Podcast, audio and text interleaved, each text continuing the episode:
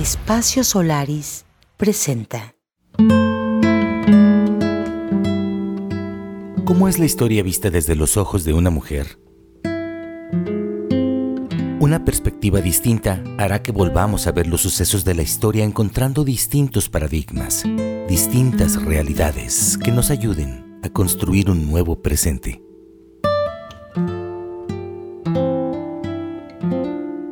En el arte de contar historias hay un proceso que comienza con imaginación, aterriza en las letras y luego se convierte en una novela, en una película o en una revolución.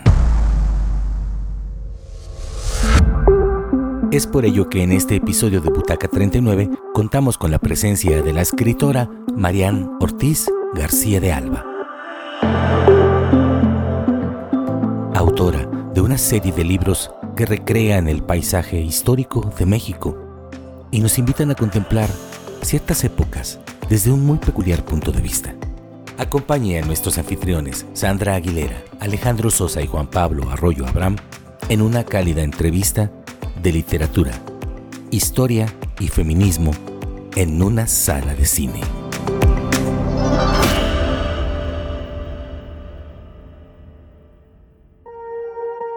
Hola, yo soy Sandra Aguilera y bienvenidos a esta Butaca 39.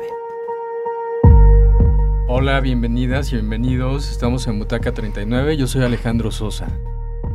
Hola a todos, todas. Mi nombre es Juan Pablo Arroyo Abraham, soy director de cine y estamos muy contentos el día de hoy aquí en Butaca 39 por tener a una gran invitada, gran amiga, Mariana Ortiz García de Alba, que vino a la Feria del Libro con la gran excusa para todos nosotros de promover dos de sus libros más recientes, que es El sabor de la tierra y La mujer de las águilas. Bienvenida a Butaca 39, Mariana. Gracias, muchas gracias. Gracias por la oportunidad. Estoy bien contenta de estar aquí con ustedes.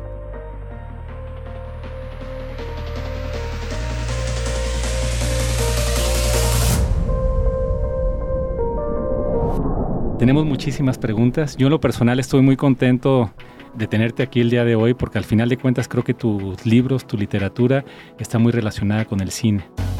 Para mí a nivel narrativo, pues obviamente cuando leo tus textos lo veo con imágenes. Entonces en ese sentido, aquí en Butaca 39, aparte de ser un espacio para los cinéfilos y para la gente que se dedica al cine, pues también es para la gente que crea historias que algún día podrían ser una película. En este caso, contigo son libros, ¿no? Pasando puntualmente a las preguntas, Marian, fíjate que en tus dos libros veo un común denominador que es la nostalgia al pasado. Yo soy un poco igual que tú, soy nostálgico y me encanta el pasado y el arraigo que tenemos al pasado. Y tú tienes dos grandes temporalidades en tus libros. El primero pues es la época de la Revolución Mexicana y el segundo pues es la persecución cristera.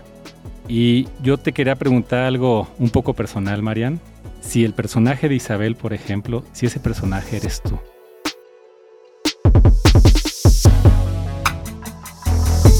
Mira, Isabel no soy yo, pero tengo en mi familia y en recuerdos de muchas mujeres muy fuertes, como fue Isabel.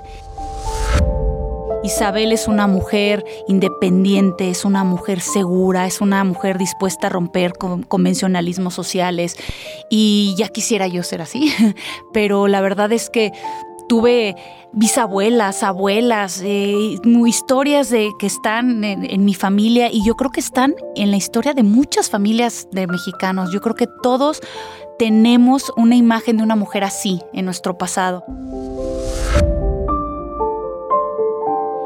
Isabel, en La Mujer de las Águilas, es un poco un homenaje a todas estas mujeres fuertes que todos tenemos. Yo creo que no hay una persona que no pueda recordar su historia, su pasado, que no salga por ahí una mujer que rompió estereotipos, ¿no? Que rompió los paradigmas.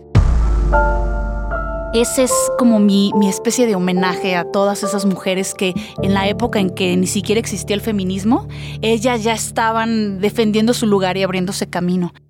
Y sí, efectivamente, en La Mujer de las Águilas hago una especie como de analogía con la hacienda en ruinas. Isabel es una mujer que ha vivido cosas muy fuertes, que trae muchísimas ruinas de su vida ahí adentro y la idea es que el libro sea como una especie de vaivén, así muy sutil, que va de cómo se va reconstruyendo la hacienda y cómo ella misma va reconstruyendo su vida, al mismo tiempo que va eh, arreglando puertas, arreglando marcos, también se va arreglando ella misma. Entonces vamos a ver ahí un, proceso de reconstrucción exterior y uno interior. Ahora es una especie de paralelismo, ¿no? Lo que sucede, dos historias, una la de la hacienda, que es una hacienda que se está tratando de reconstruir, que fue muy afectada en la época de la revolución, y otra la de la vida de Isabel. Entonces, obviamente, como ya lo dijiste, Isabel no eres tú, pero te identificas con ella, ¿no? Pues sí, o sea, la, verdad es que identificarnos con mujeres fuertes, con mujeres dispuestas a, defender sus ideas y todo, pues siempre increíble, ¿no? Yo, yo claro que sí me identifico con ella, pero no, no soy yo.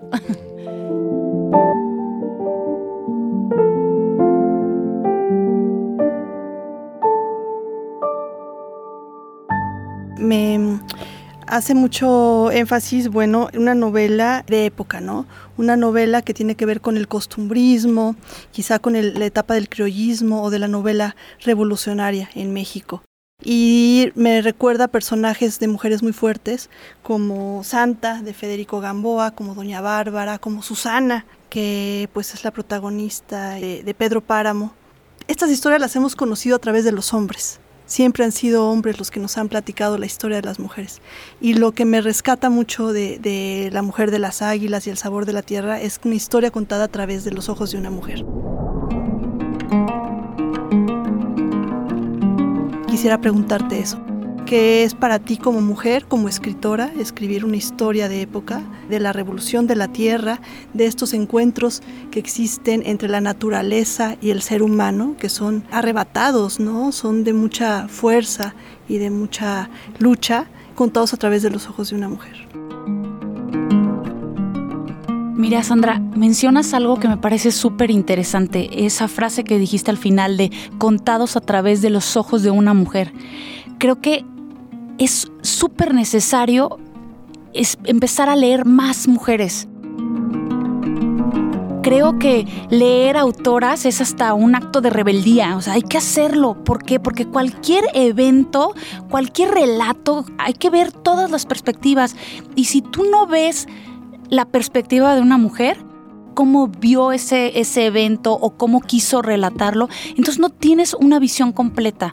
Para ver una visión completa hay que ver todos los, los puntos de vista.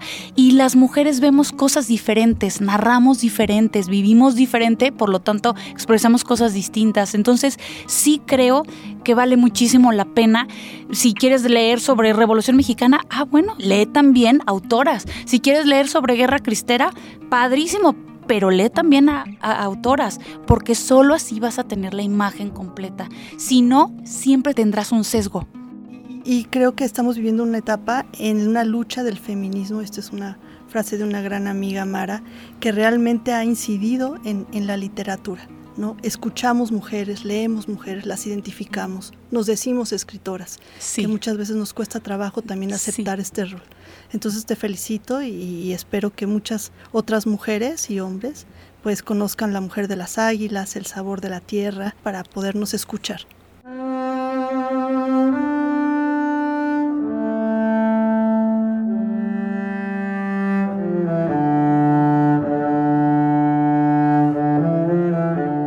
Me gustaría saber cómo fue tu decisión o si fue una decisión consciente o no siempre delatas un poco lo que, pues, que traes en, cierta parte de tu mente, ¿no?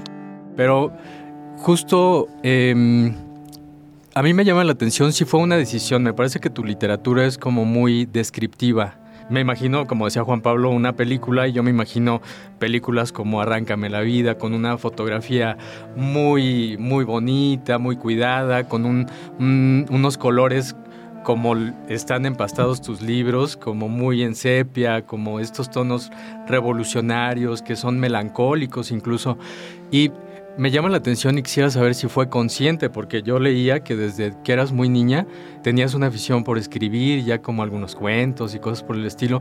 Fue una decisión porque hablábamos hace un rato precisamente como de estos estilos que vas descubriendo en la literatura, tanto como lector como escritor, o escritora en este caso, y si la decisión fue consciente y si, y si es así.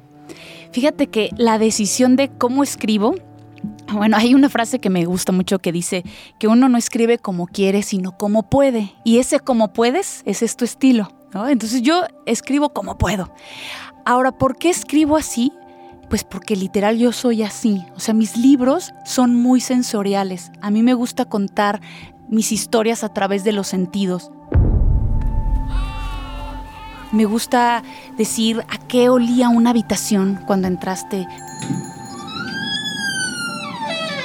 Me gusta describir si se filtraba un rayito de luz a través de una ventana, mis personajes siempre van tocando las paredes, eh, van sintiendo si están descarapeladas, si están rugosas. Me gusta decir cómo era la piedra en la que se sentaron. Hablo del sonido del fuego en una chimenea, las palomas tuneras que sonaban a lo lejos. Soy súper sensorial.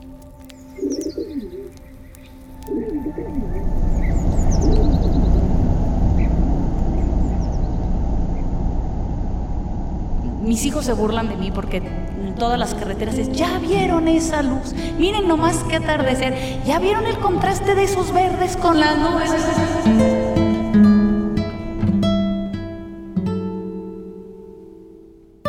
Y sí, así escribo, pues porque así soy. Entonces, por eso te digo, escribo como puedo. Y hay mucho de tu personalidad entonces en tu, en tu literatura. Sí, sí, completamente siguiendo con el tema del feminismo. Y sin querer poner etiquetas, porque a final de cuentas aquí tratamos de ser un espacio neutral, pero en ese sentido tú mencionas algo bien, bien interesante. Voy a tratar de leerlo para que se entienda bien. Desde la cocina, las mujeres con sus alimentos influirán a los hombres de poder. Y yo puse algunos comentarios aquí que en El sabor de la tierra y La mujer de las águilas, aparte de ser escritos por una mujer, son una búsqueda de reivindicación a la función de la mujer en el poder. Es una manera de visibilizar, porque no me gusta la palabra dignificar.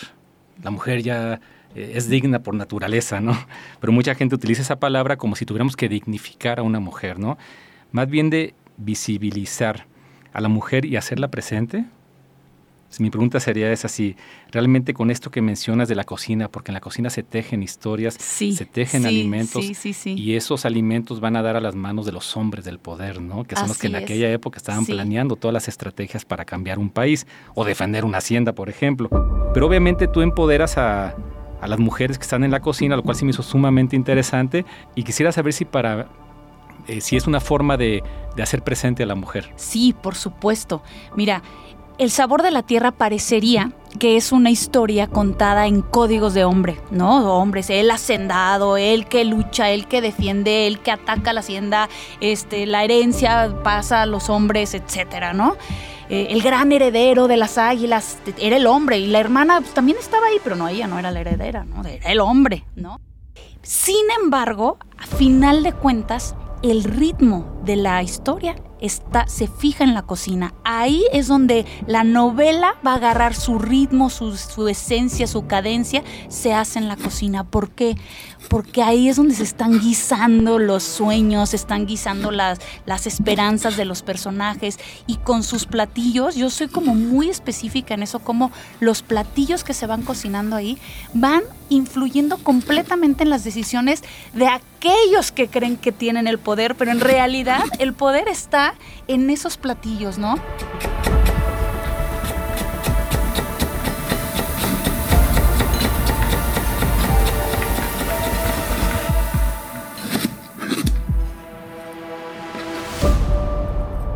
¿Cómo se logran estos, a veces estas conquistas o este enamoramiento? hay una liga directa entre el estómago y el corazón. Si te conquistan el estómago, ya es un pasito más al corazón, ¿no? Desde estos guisos y estos platillos que se iban haciendo, ellas iban moldeando a, los hombres que, creían que estaban tomando una decisión muy, este, muy independiente. Claro que no, con esta influencia sutil, delicada, pero que ahí estaba. Claro que es una forma de, de visualizarla, por supuesto. Y también tengo un personaje que amo, que me encanta, que decidió que ella no quería cocinar Porque, pues sí, hay mujeres que no les gusta cocinar, evidentemente. Y ella dice, no, a mí no me gusta cocinar, yo quiero tener una huerta. Yo quiero vivir mi vida entre árboles y frutales y quiero cosechar. Yo quiero alimentar a la gente desde otro punto de vista. Yo no guisando, yo te voy a dar los ingredientes para que tú prepares lo que quieres cocinar. Y entonces esa es otra visualización de la mujer. Ahora ella no cocina, pero ella cosecha. Coincido totalmente contigo en que los hombres simplemente somos, somos la cabeza, pues las mujeres son el cuello y la cabeza se mueve hacia donde el cuello dice. ¿eh? Entonces yo feliz de la vida de ser dominado por mujeres, porque al final de cuentas yo siento, y ojalá los hombres no me quieran linchar después de esto, pero las mujeres tienen un nivel de percepción, un nivel de acción, inclusive de estrategia, mucho más afinado que el de los hombres. Los hombres somos un poquito animales, un poquito brutos, no todos, y creo que la mujer es la parte cerebral de la relación, ¿no?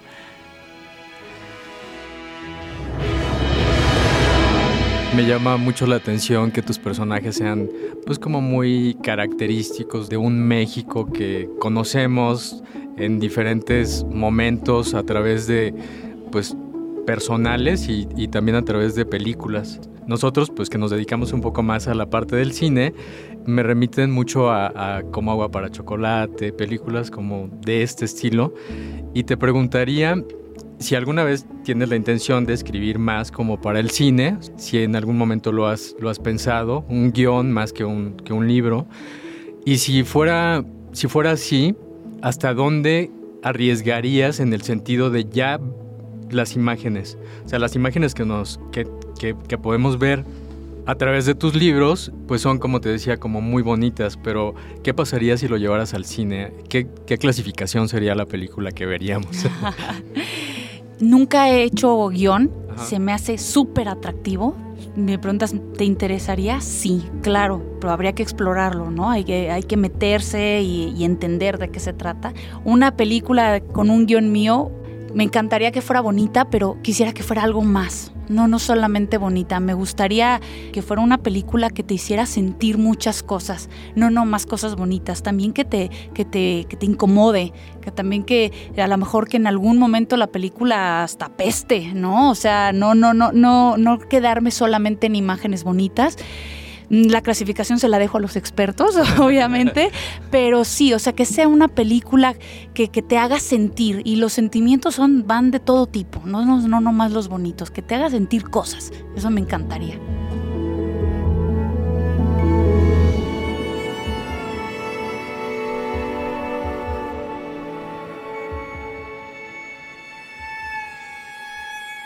A pesar de que una revolución en el primer libro de, eh, devastó esta hacienda, después viene una guerra cristera que intenta frustrar los sueños de, Isabel y la reconstrucción de ella misma. Ella necia se aferra a escudriñar en sus raíces. ¿Por qué? ¿No sería más, más cómodo para ti simplemente darle vuelta a la página y migrar hacia otro lugar, simbólicamente hablando, Marianne? Sí, yo creo que siempre dar la vuelta a la página, sí, sí es lo más cómodo, por supuesto, pero creo que hay muchísimas personas que le damos mucha importancia a las raíces. Las raíces jalan, jalan fuerte, o sea, la, el terruño, ¿no? Es decir, yo soy de aquí. Y es volver a esos orígenes, cuando vuelves a esta tierra en la que naciste, es como recordar y es tocar otra vez y enraizarte ese lugar, ¿no? Entonces, volver a, tu tierra con esa nostalgia de la que hablas es muy poderoso, es muy poderoso. También te da un impulso para seguir adelante. O sea, a veces regresar es solamente para agarrar fuerza para seguir adelante y, y reencontrarte con tu origen, con tus raíces, entender bien, bien quién eres, de dónde vienes. Eso te, pues, puede ser súper poderoso para enfrentar ese nuevo cambio de página. Yo quería que me contestara lo que me acabas de contestar, ¿eh? porque yo coincido contigo en un mundo tan dinámico y que eh, tan cambiante, creo que es importante que rescatemos de dónde venimos y lo plasmemos en películas o en libros, ¿no? Entonces yo en lo personal te aplaudo mucho lo que estás haciendo, eres una heroína y porque en el mundo existen pocas personas que todavía creen en esto, pero esos pocos tenemos que seguir luchando para que tengamos contenidos que nos hagan vibrar porque al final de cuentas el objetivo con tus libros, el objetivo con mis películas, el objetivo con este tipo de podcast, en este caso Butaca 39, es enseñarle a las personas que nos escuchan un poquito de quién eres tú y quiénes somos nosotros y sobre todo dejarles algún tipo de sentimiento, ¿no? Que no salgan igual cuando empezó el podcast que cuando lo terminamos, que salgan cambiados de alguna manera.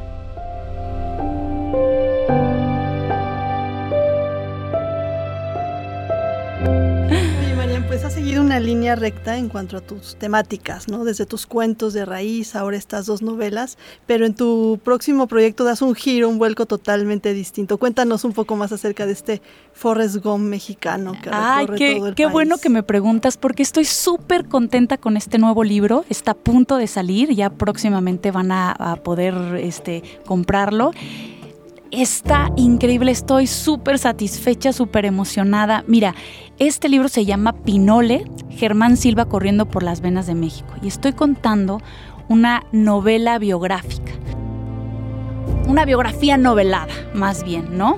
Y aquí estoy contando la historia de un atleta mexicano del que de verdad nos tenemos que sentir muy orgullosos todos los mexicanos. Es un niño que nació en Zacatlán de las Manzanas que se dedicaba a ayudarle a su papá a llenar cajas de, naranjas y de manzanas para que su papá las fuera a vender a los diferentes mercados y que a él le gustaba correr. Le encantaba correr y su papá le decía es que está bien que corras con tus cuates, pero dedicarte a correr, o sea, realmente vivir de correr, le decía, es que yo no conozco una sola persona que viva de correr. Y entonces tuvo que empezar desde tratar de convencer a su propia familia, a su papá, al que adoraba e idolatraba y que no entendía cómo no, cómo no podía este, creer en que, en que sí se puede vivir de eso.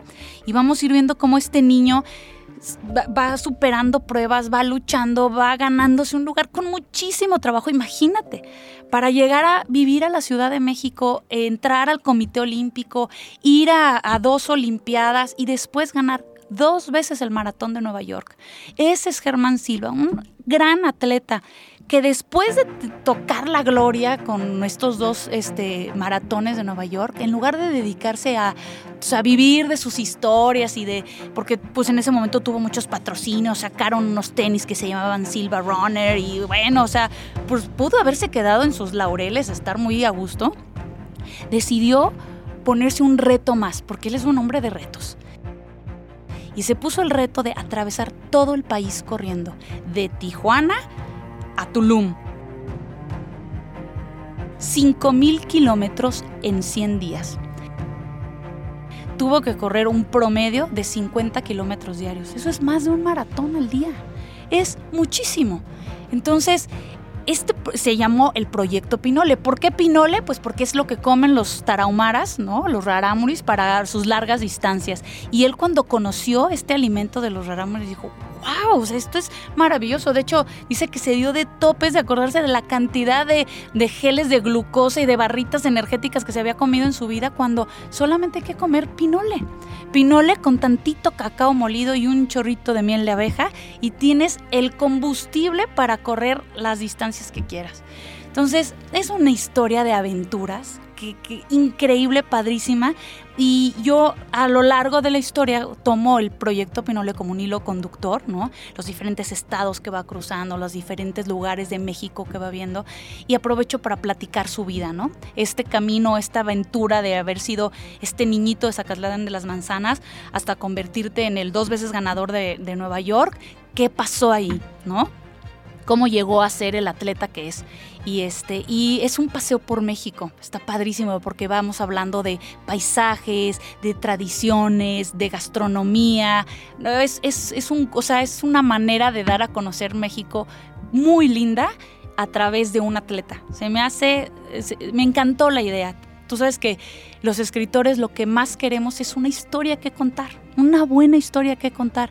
Y de repente me llega Germán con esta historia y dije, no, bueno, o sea, claro que la vamos a platicar, la vamos a escribir y estoy súper contenta.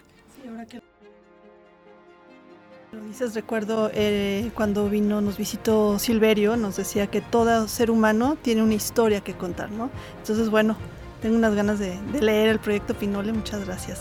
Espero que pronto lo tengamos aquí.